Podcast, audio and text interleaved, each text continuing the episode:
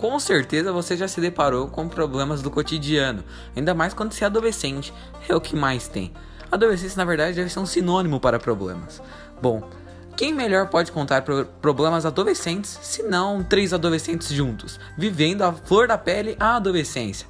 É exatamente isso que o Becalter Podcast tenta trazer para vocês: a real vivência da adolescência e sua essência.